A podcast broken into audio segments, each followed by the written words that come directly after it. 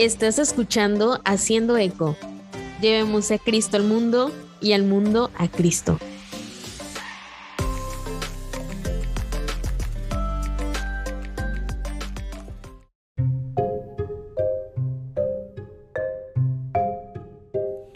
Hola, bienvenidos a este nuevo episodio de Haciendo Eco. Hoy vamos a hablar de cómo hacer de la oración una parte de tu vida cotidiana. Ya hemos venido hablando de esto alrededor de los episodios, pero hoy creo que seremos más específicos, así que comenzamos.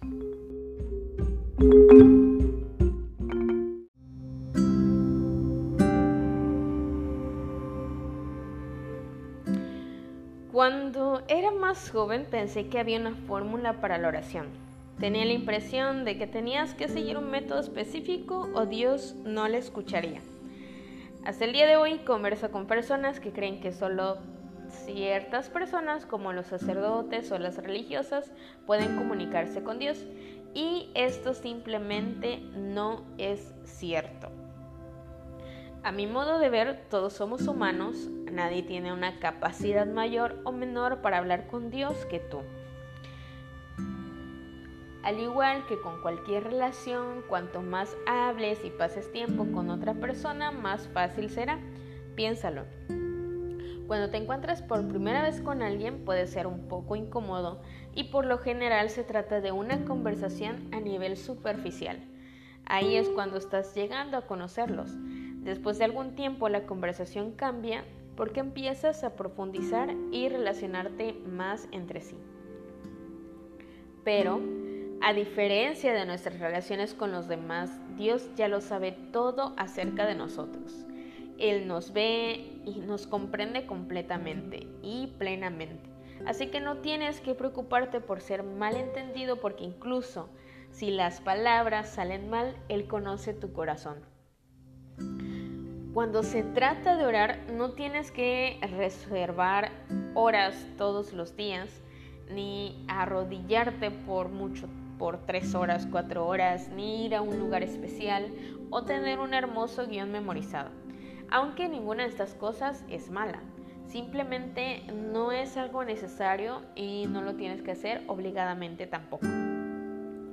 Dios quiere estar en constante comunicación contigo y no tiene que ser raro. Así que aquí te van algunas de mis formas favoritas de mantener la oración como parte de mi vida cotidiana y ordinaria. Espero que te ayuden, que te sirva alguna. Y si tú crees, bueno, si alguna te interesa, puedes ponerla en práctica y me cuentas, ¿va?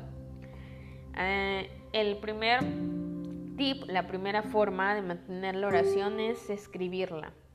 Claro que no tienes que escribir a mano tus oraciones. Yo, por ejemplo, a menudo las escribo en el blog de notas, el teléfono. Anoto cosas sobre la marcha, tales como, gracias Señor por Rita, acabo de hablar con ella, ella es una persona que admiro mucho, que quiero mucho, estoy muy agradecida por ella. O, Dios, por favor sana a la abuela de Marta ya no se siente bien y sé que tienes el poder para consolarla y sanarla. Quédate con ella. Y otra forma de oración puede ser Jesús, ayúdame a estar en paz hoy. Déjame buscar lo bueno en los demás y animarlos a que tengan éxito. Deshazte de la envidia y lléname de alegría. Eh, escribir mis oraciones, incluso si son una oración larga, simplemente pon la intención, la alabanza, la petición o lo que sea que esté en tu mente y en tu corazón. El beneficio de escribirlo es que puedes ver la fecha y recordar cómo Dios ha contestado las oraciones y ha transformado tu corazón con el tiempo. Otra forma es mantener tus ojos abiertos. Cuando estés afuera, caminando, manejando, pasando tiempo con la gente, simplemente habla con Dios en silencio. No tienes que hacer una pausa y parecer raro al respecto. En tu mente habla las palabras. porque Él te ve y te oye. Él no es un Dios del legalismo y las reglas. Así que puedes adquirir el hábito de orar sobre la marcha. Incluso hay una aplicación para ello. Y se llama Rezando Voy. Es muy buena. Así que córrele a descargarla si no la tienes y no la conoces. otra forma es susurrar todo el día. Em, no seas consumido por tus pensamientos. Deja que la oración te mantenga positivo y sin preocupación. Si alguien dice que no se siente bien y tú te comprometes a orar por ellos, hazlo en ese momento para que no se te olvide. Si estás nervioso por una presentación que tienes que dar, por un examen que tienes que presentar, trata de escabullirte, sí, incluso en el baño y susurra una oración de gratitud y una petición a Dios. Sobre todo, em, reconoce que la oración es poderosa.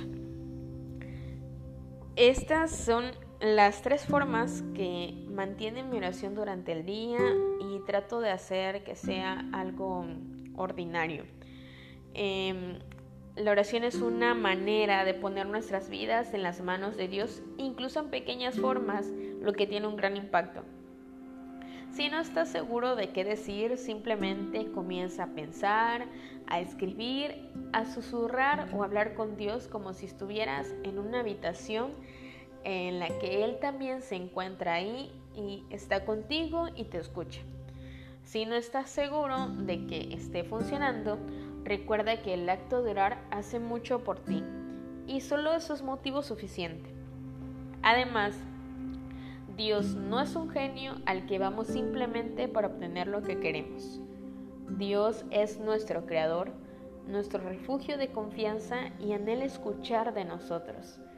A medida que buscamos más de Él, Él nos revela más de sí mismo. Ese es el don de la oración. Así que hay que hacerla parte de nuestra vida cotidiana y va a crecer esa relación con Dios y a la vez te va a transformar. Amigos, hasta aquí el episodio de hoy. Espero realmente que eh, alguna de estas formas les sirva. Si es así, les pido que me lo compartan. De verdad que hacen mucho bien y conforme las vayas haciendo eh, regularmente, se pueden volver hábitos y eso está cool.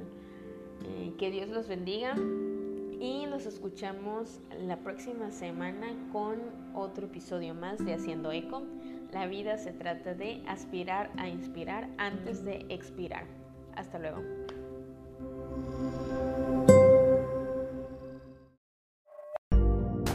Recuerden que Haciendo Eco es el podcast de Eco Evangeli. Si disfrutaste este episodio y quieres ayudarnos a correr la voz y escuchar más, dirígete a iTunes, déjanos una reseña, suscríbete, ya que realmente esto nos ayuda a hacer llegar nuestro contenido a más personas. Asegúrate de escucharnos una próxima vez mientras seguimos inspirando a quienes nos rodean y ayudamos a revitalizar la grandeza del catolicismo. Si deseas también más contenido e información gratuitos sobre lo que hacemos en Ecoevangeli, ve a ecoevangeli.com